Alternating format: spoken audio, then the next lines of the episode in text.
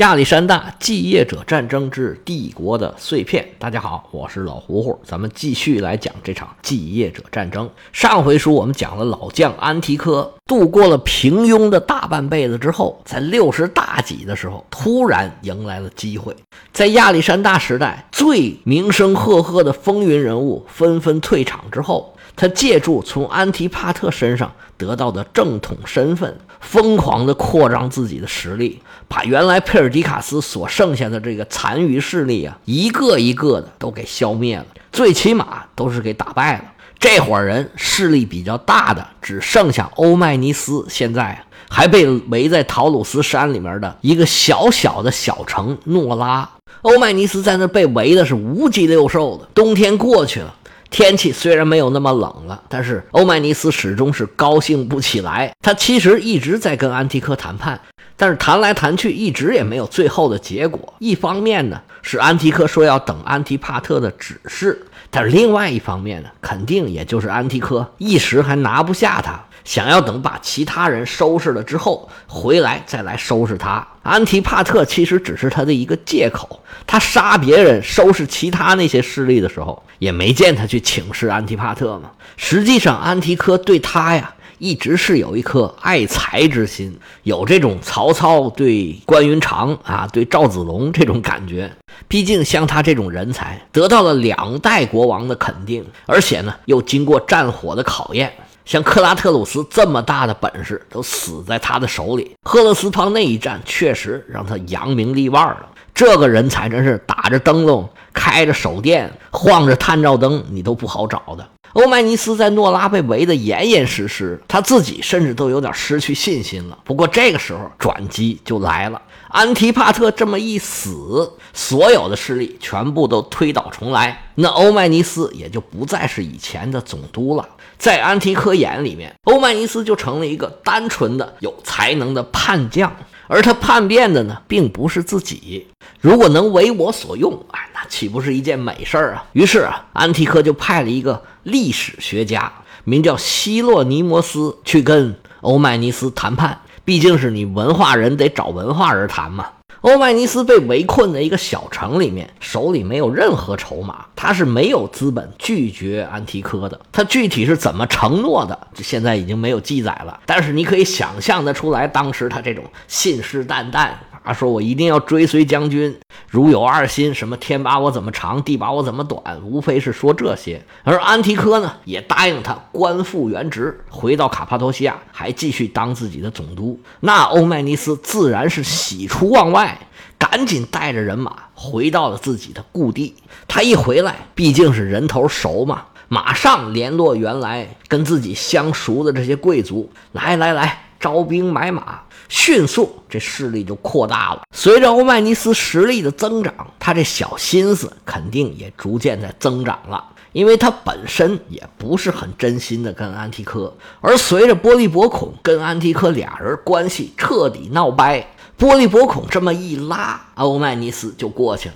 这段其实前头我们已经讲过了，只不过当时呢是站在安提帕特和波利伯孔的那个角度来讲。实际上，欧迈尼斯当时是有两个选择：第一个是回到欧洲去，在波利伯孔身边帮助他；还有一种选择就是继续留在亚洲。在当时的情况下，让欧迈尼斯跟安提柯彻底撕破脸。这欧迈尼斯还是很犹豫的，虽然他回到卡帕多西亚恢复了一点实力，但是跟安提柯是没法比的。让欧迈尼斯彻底死心塌地，是波利伯孔扔出一个巨大的筹码。波利伯孔现在作为帝国正统的象征，相当于对所有的中立部队都有着明确的指挥权，而他最大的一张筹码就是钱。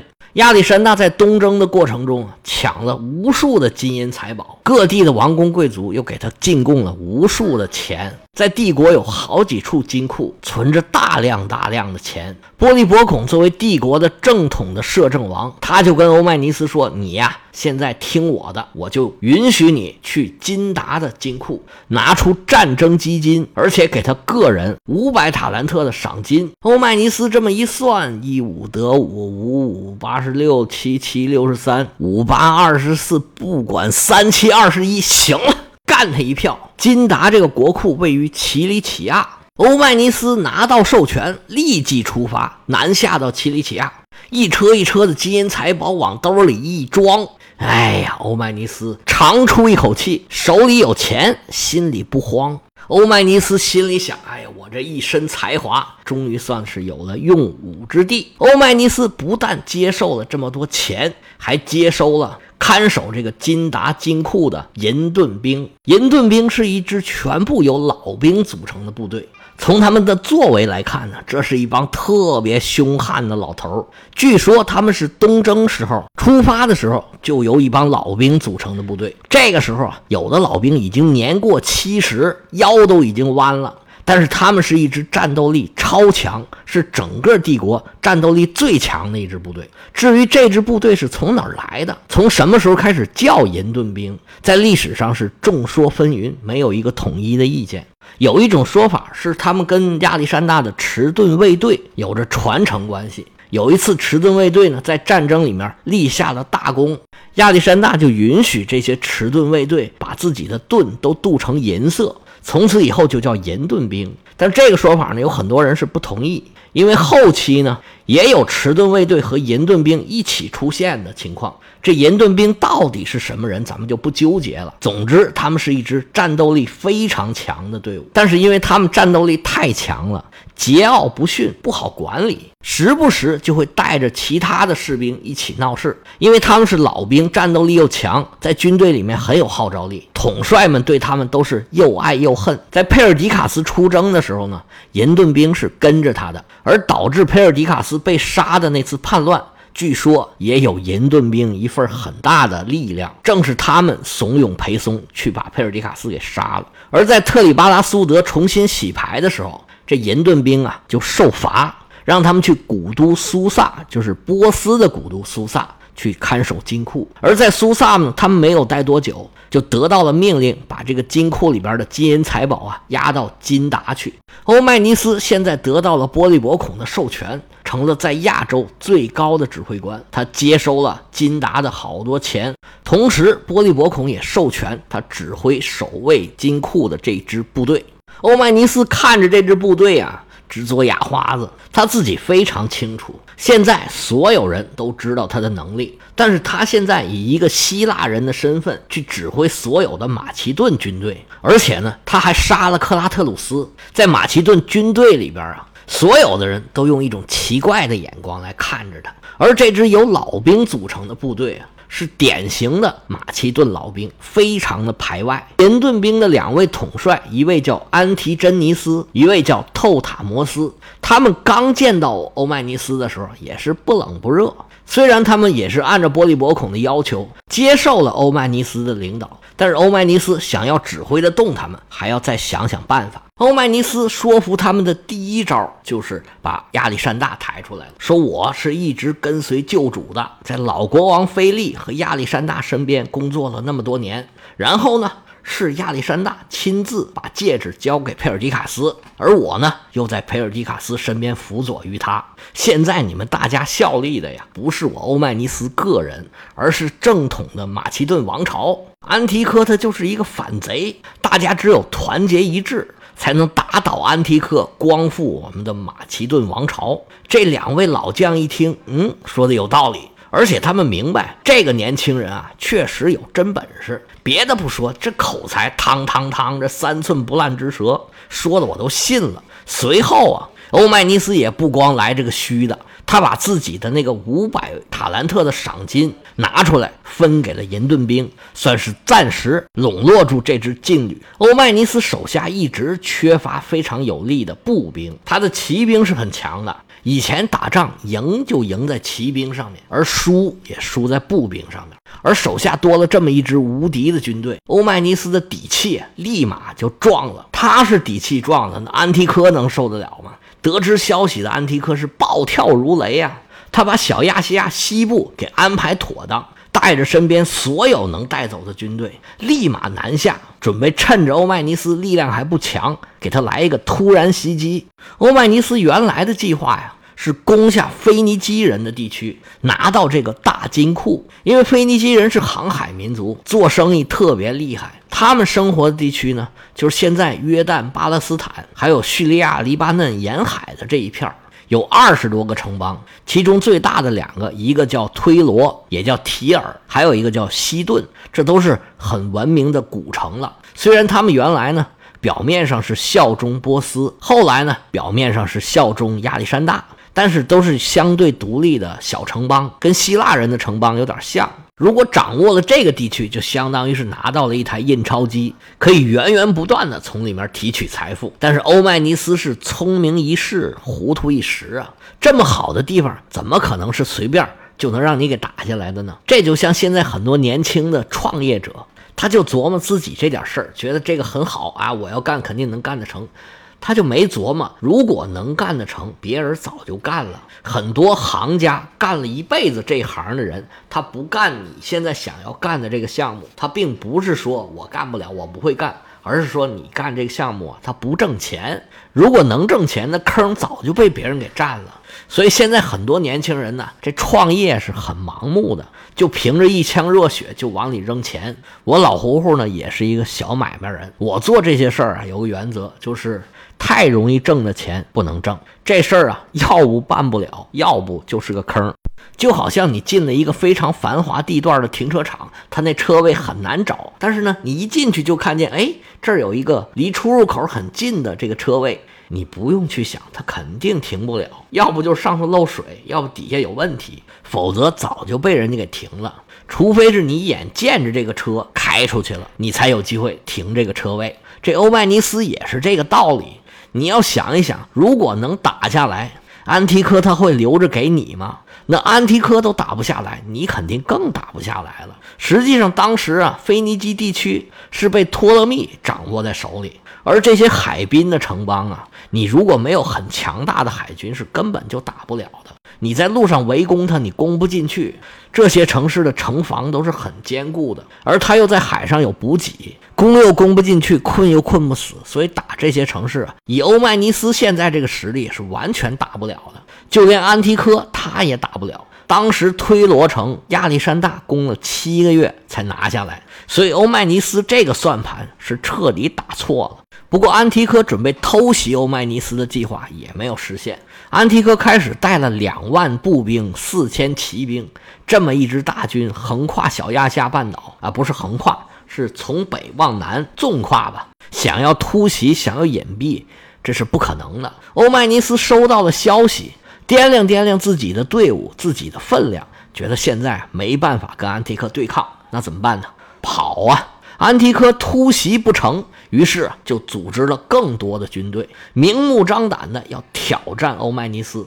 欧迈尼斯一路往东，朝着波斯的腹地发展。这个还真不是单纯的撤退，他是一路跑啊，一路打，吸收有生力量。该抢钱抢钱，该抢粮抢粮，同时团结对抗安提柯的各种势力。欧迈尼斯这招不能说不高，因为在当时的这情况下呀，往东追击实际上是很冒险的。安提柯的主要力量来自小亚细亚半岛的沿海地区，那边呢有很多希腊人的城邦。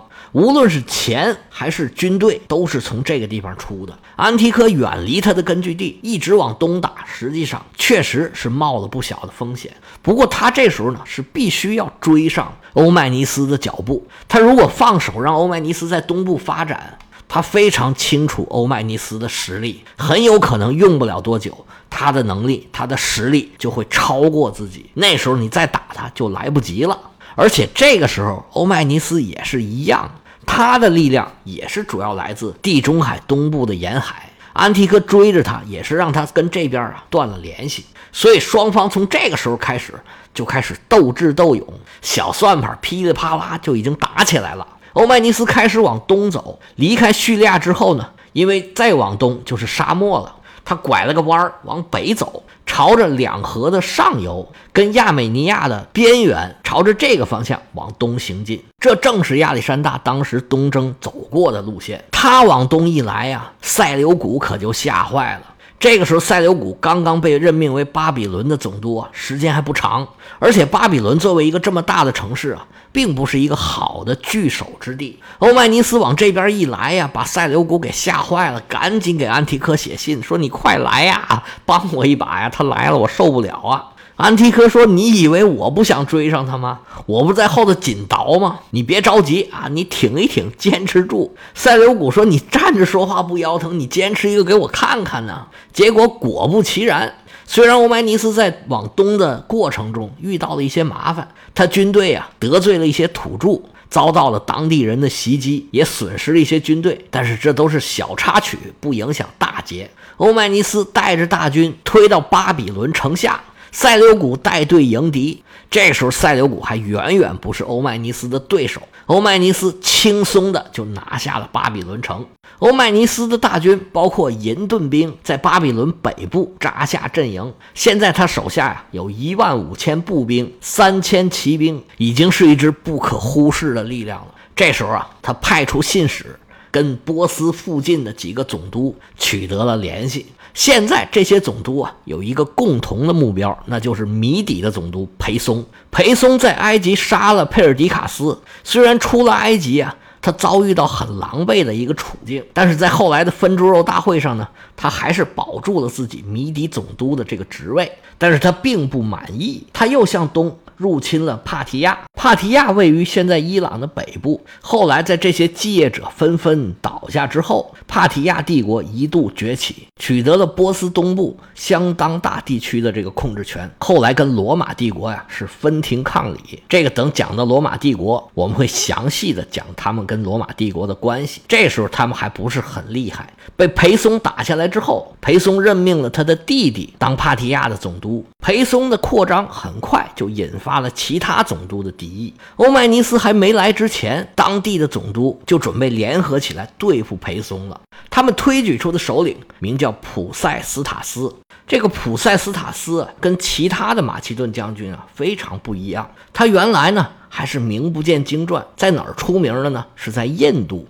他在印度曾经救过亚历山大一命，而自己呢身负重伤。随后亚历山大呢就把他任命当做第八个近身侍卫，因为这个近身侍卫一共有七个嘛，他就是第八个。那这个地位可就不一样了。他跟其他的将军最大的区别在什么地方呢？在于啊，他特别喜欢波斯的文化。他学会了波斯语，整个这个行为做派、穿衣打扮，全部都波斯化了。正是这个原因，他分配到了波斯的总督这么一个职位，而且在原来波斯的最核心的部位担任了很多年的总督。而且就因为他这个特点，非常受当地人的欢迎，所以在大家都针对裴松的时候，就推举出来普塞斯塔斯来当他们的首领。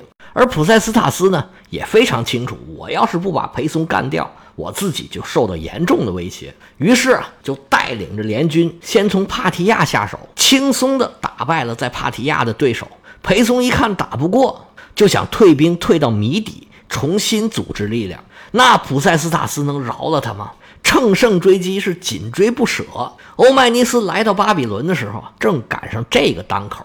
普塞斯塔斯追着裴松啊，来到了苏森。这苏森是什么地方呢？在伊朗，现在伊朗的西部，跟伊拉克交界这地方，是一片平原。现在地理上一般叫做苏西亚纳平原。欧迈尼斯看了一下当时的局势，心里边小算盘噼里啪啦一顿打，心里琢磨：嗯，行了，这个退敌之策呀，哎，已然是在胸。于是，把自己的队伍分成三列，翻过埃兰山，直奔苏萨。去跟这些波斯故地的总督会合。苏森的核心地区就是古城苏萨，现在这些总督啊都在这儿集合呢。欧迈尼斯想好招数，准备联合这些势力一起对抗安提柯。